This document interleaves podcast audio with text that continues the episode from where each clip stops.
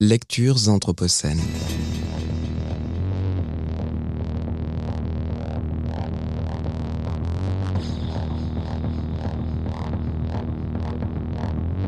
Lecture anthropocène.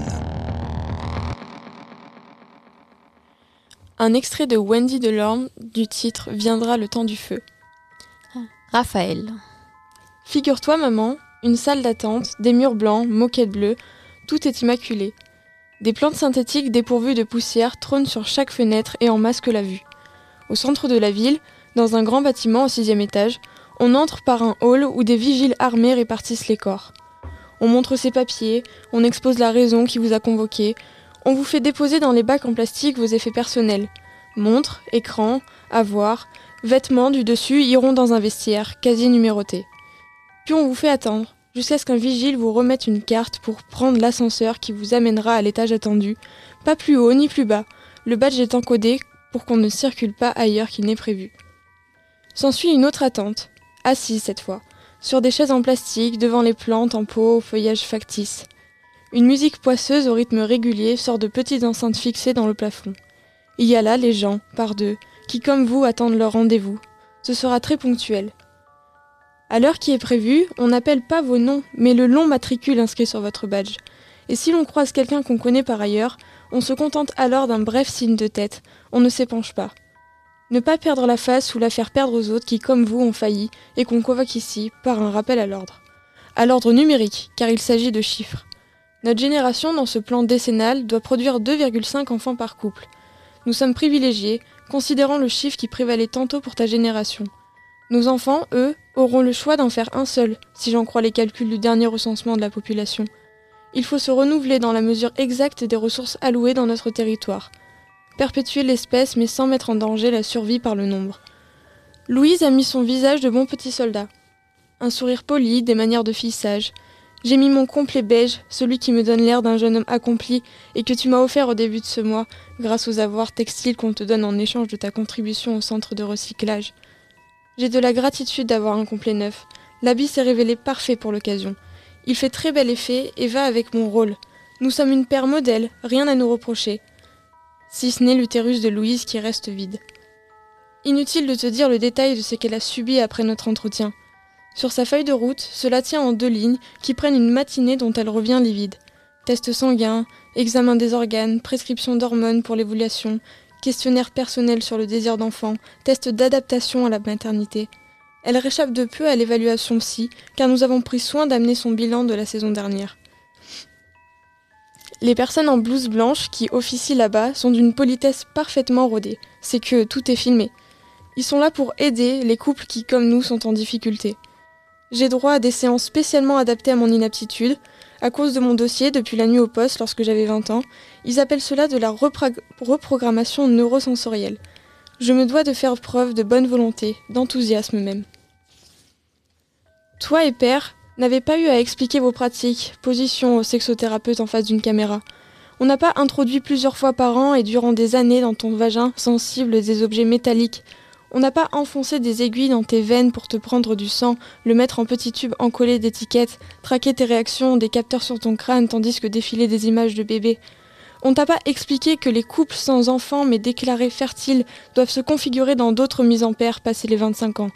Soit j'engrosse Louise, soit on lui attribue un autre contributeur. Tout mon être se tord de savoir qu'elle devra s'unir à un autre homme, que je ne serai plus là pour la protéger. Tu n'as pas eu à craindre qu'on te sépare de père. Vous vous êtes connus jeunes, les enfants sont venus vite, une belle moisson que produisaient vos corps aptes à reproduire et qui, se désiraient, si j'en crois le regard que tu as pour lui sur la photo qui trône dans ton salon. Une femme amoureuse qui fait de beaux enfants, contributrice dévouée et mère exemplaire. N'eût été l'abandon de l'homme que tu aimais, ta vie aurait été sans heurts jusqu'à la fin. C'est cruel et je pense que tu méritais mieux. L'amour ne suffit pas, c'est ce que j'ai appris. Ne suffit pas toujours à rendre l'autre heureux, n'est parfois pas assez pour pouvoir la retenir. Ce qui tient Louise à moi et m'a retenu à elle jusqu'à ce qu'on reçoive cette lettre ultime qui m'oblige à fuir, c'est que nous partageons une même condition de prisonnier rebelle, compagne et compagnon d'une même cellule. Et tandis que je creuse le trou vers la sortie, je sais qu'elle couvrira les traces de ma fuite, quoi qu'il lui coûtera de me laisser partir. Je sais que les six femmes qui ont épousé tes fils, c'est Louise que tu préfères. Il n'est personne qui sache mieux qu'elle qui je suis, qui m'aime et me comprenne. Mon cœur est transparent à cette femme que j'aime, à quelques détails près. Je ne peux me résoudre à la mettre en danger. Nous sommes, je le crois, le plus parfait des couples depuis la mise en père. Mon corps connaît par cœur le sien dont il épouse, épouse les contours chaque nuit, son bras sur ma poitrine, ma main sur son épaule. Je sais quand elle ovule et quand elle a ses règles, je sais l'odeur qu'elle a quand elle a fait l'amour, à quelle heure elle défèque, ce qu'elle digère mal, ce qu'elle boit le matin, ce qu'elle préfère manger, le timbre de son rire quand il est spontané ou quand il est forcé. Je sais quand elle est triste et je sais quand elle a peur. Pourtant, jamais nos cœurs, nos corps n'ont fait œuvre de chair, du moins jamais ensemble et ne le feront pas. Nous mentons aux médecins et aux gynécologues de même qu'aux thérapeutes. Nous n'aurons pas d'enfants. Notre lien est d'autant plus fort qu'il n'est pas fait de sang et d'hormones, qu'il ne nous engage pas envers un tiers, un être tiers qui nous devrait la vie et sur lequel veiller.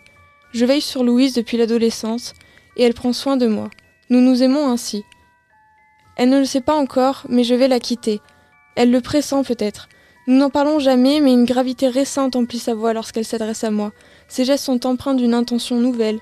Elle se tient à mon bras pour marcher dans la rue, met sa main dans la mienne dans la salle d'attente, elle dit mon Raphaël comme souligné, comme pour souligner un lien d'appartenance. Mère, après mon départ, reste proche de Louise. Je t'en fais la demande. Elle est fragile, tu sais. Grâce. Ce matin, l'air avait un goût fort de fumée. C'est la grande cathédrale de la grande capitale qui a brûlé hier la soirée tout entière. Le peuple de la nuit l'a regardé flamber, noircir et s'écrouler, un morceau après l'autre, jusqu'à ce qu'elle ne soit plus qu'une immense carcasse entièrement calcinée quand l'aube s'est levée au frémissement long qui s'emparait des corps d'ordinaire si discrets, je me suis sentie gagnée par une vibration très communicative, une forme d'excitation, de joie très primitive. C'est là que j'ai compris. Nous, que personne ne voit, qui gardions le silence dans la lueur des flammes qui lâchaient le parvis, nous étions une armée. C'est l'une ou l'un d'entre nous, sans doute, qui a lancé le feu, une personne qui veut envoyer un signal. Peut-être y en a-t-il plusieurs. Toute l'agitation causée par cette urgence d'éteindre l'incendie avant qu'il ne se propage a fait que la police, pour une fois, oubliait de nous mener la chasse. Nous, ombres immobiles face aux brasiers géants, grandissions en nombre jusqu'à former une foule. Les autres vivent en haut et ne sortent jamais une fois la nuit tombée. Ou seulement en voiture. Certains hommes, je le sais, se déplacent la nuit. Je les vois à travers les fenêtres teintées, tout près des quartiers sud où des femmes se dénudent pour ceux qui payent pour voir de la chair prohibée. J'ai vu des femmes dehors hier sur le parvis toutes dissimulées sous des vêtements informes, comme je le fais aussi, peu d'enfants. Les gens comme nous ne doivent se reproduire et leur mère les cache. Car les enfants du peuple de la nuit, pour leur bien nous dit-on, sont envoyés très jeunes dans les familles des autres, celles qui vivent en hauteur au centre de la ville. J'ai pu apercevoir quelques silhouettes menues, cachées sous les manteaux de silhouettes plus grandes, aux cheveux recouverts de foulards noués serrés. Ici, parmi les autres, les femmes doivent aller à visage découvert et il n'est pas permis de cacher ses cheveux. Celle qui vit à côté de mon demi-sous-sol m'a expliqué comment cela a commencé. D'abord furent interdits les foulards à l'école, puis dans les édifices de l'administration, crèches, mairies, hôpitaux. Elle était infirmière, a dû quitter son poste et vit en déclassé depuis, en entresol. Son mari est de ceux qui ont franchi le fleuve et qu'on n'a pas revu. Maintenant, elle fait partie du peuple de la nuit, comme toutes ces semblables qui doivent éviter les espaces publics. On leur crache dessus, on contrôle leurs papiers, et quand elles font la queue dans les grands magasins, on ne les sert jamais, elles attendent des heures. C'est moi qui fais les courses à présent pour nous deux, quand le marché de nuit qu'on tient en contrebande dans notre banlieue manque de, manque de certaines données. Elle ne sort presque plus. Mais quand l'odeur du feu s'est propagée partout et que je suis sortie, elle aussi est venue. Tout le monde voulait voir la cathédrale brûler. Des êtres frémissants, bravant l'interdiction de rester trop visible sur une voie publique. Nos regards se croisaient, c'était chose inédite. D'ordinaire, on se glisse comme des passes-murailles, saluant brièvement, soldant en quelques mots un échange de vêtements, d'objets ou de nourriture avant de nous hâter vers nos entresols. Mais hier, nous levions le visage pour nous voir, nous saluer mutuellement. Des visages hâves de gens qui ne mangent pas assez, des visages lasses, creusés dans la lueur des flammes, et dans tous ces visages des yeux bien allumés de revanche et d'espoir. Une voix a crié pleine de jubilation. La cathédrale brûle, ils ne peuvent rien y faire. On a même entendu quelques rires nerveux parcourir le parvis. Quelques ombres ont pris peur, se sont sauvées très vite, craignant que l'on nous chasse. Je suis restée longtemps sur la place, tout emplie de la foule frémissante. Puis avant que vienne l'aube, je me suis écartée vers le fond du parvis, et je me suis hissée en haut d'un réverbère à l'ampoule cassée. J'ai tant grimpé aux arbres là-bas dans la forêt par-delà le grand fleuve, que mes membres savent encore presque automatiquement mener une ascension, même sur du métal. J'avais vu une vue d'ensemble sur la grande cathédrale, les voitures des pompiers. J'ai contemplé les lieux. Nous étions innombrables. Au moment de descendre, j'ai aperçu une ombre elle aussi accrochée en haut d'un réverbère, quelques mètres plus loin. C'était un homme, jeune. Il n'avait pas l'allure, la posture fuyante du peuple de la nuit. Ses épaules étaient fières, sa, face large et belle. Ses cheveux ondulés, d'une couleur dorée et coiffés vers l'arrière, dégageaient un grand front. Ses yeux clairs luisaient d'une joie incandescente. Nous nous sommes regardés sans maudire un instant. Des sifflets de police ont alors vrillé l'air tout empli de fumée. Des chiens ont aboyé. L'homme s'est laissé glisser au sol et a couru, car les policiers arrivaient de plus en plus nombreux et encerclaient la place. Le peuple de la nuit s'est dispersé sans bruit. Je me suis éloignée en observant de loin l'homme du réverbère, mais il a disparu à l'angle d'une rue et le jour s'est levé. Le soleil éclairait d'une lumière indécente la ville noire de suie. Raphaël.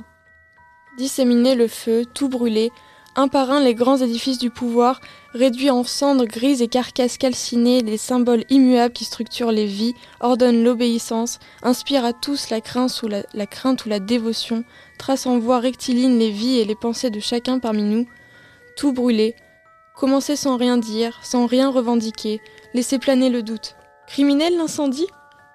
L'idée m'est venue tôt. J'étais encore enfant. Je regardais brûler dans le fond du jardin les grands tas de feuilles mortes qu'on ramassait l'automne. Père attendait qu'elle sèche, guettait les jours sans pluie. Il y avait dans ses yeux cette lueur, satisfaite quand s'élevait le feu. Moi je le regardais, recueilli en silence, c'était sa messe à lui. Mère, as-tu remarqué qu'il chantait toujours faux et plus fort que les autres au service du dimanche? Sa manière à lui de contester le culte, faire dérailler le rythme. Risible la prière quand elle est chantée faux. Il savait chanter juste, tu le sais toi aussi. Quand il nous emmenait manger au bord du fleuve le pique-nique du lundi et qu'il chantait pour nous, sa voix était de miel, la mélodie précise. S'il voyait aujourd'hui s'élever dans la nuit des flammes et la fumée de la grande cathédrale, on le verrait sourire. De ce sourire discret que marquait la fossette au bas de son menton, et ses yeux noirs riraient. Car tout ça est une blague. Il n'y a rien après, mère, tu t'en doutes bien. On meurt et puis c'est tout. Il n'y a pas d'enfer et pas de paradis. On souffre sur cette terre, on aime sur cette terre, on finit dans la terre et on ne renaît pas. Et si on n'a qu'une vie, pourquoi vivre en muret Père l'avait compris. Il a franchi le fleuve, on ne l'a pas revu. C'est la peur qui nous garde tous enfermés ici. C'est pire ailleurs, dit-on. Ici on a de l'eau et elle n'est pas souillée. La forêt n'est pas loin, on replante des arbres, notre système fonctionne d'après ce qu'on nous dit. On sait qu'ailleurs, au sud, les gens meurent de soif, qu'au nord, la mer avale des terres et les villages chaque jour un peu plus. On est pas mal ici. Il faut se protéger, prier pour le salut de celles et ceux qui meurent dans d'autres territoires, qui n'ont pas notre chance. Respectez bien les règles de la communauté, comme tu m'as inculpé cela avec ferveur, avec amour, maman.